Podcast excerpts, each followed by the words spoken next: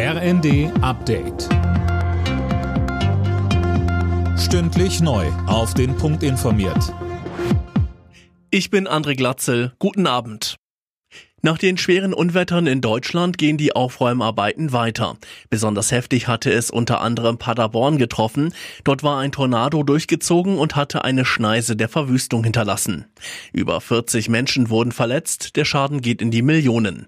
NRW-Ministerpräsident Hendrik Wüst. Das sind erschreckende Bilder, die man hier sieht. Ein enormes Ausmaß der Zerstörung. Und es ist ein kleines Wunder, dass Stand jetzt niemand zu Tode gekommen ist bei diesen großen Schäden. Unsere Gedanken sind bei den Verletzten, auch bei den Menschen, die ihr Zuhause verloren haben oder andere schwere Sachschäden.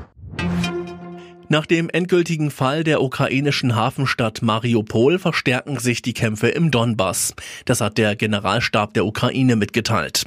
In der vergangenen Nacht hatten sich die letzten Widerstandskämpfer im Azov-Stahlwerk ergeben. Nach einem ersten Fall der Affenpocken in Bayern gibt es nun auch zwei bestätigte Fälle in Berlin.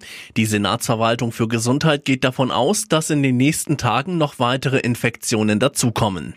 Der Zustand der Infizierten ist demnach stabil. Aktuell werden die Kontaktpersonen ermittelt.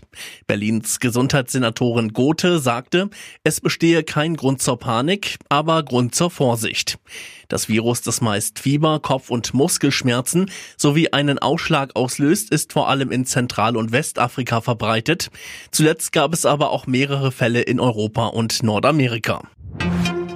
Die Vereinten Nationen wollen die Wüstenbildung stärker bekämpfen. Auf einer Konferenz haben die Teilnehmer zugesagt, eine riesige Fläche von einer Milliarde Hektar wieder in Schuss zu bringen.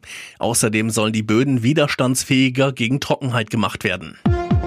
Alle Nachrichten auf rnd.de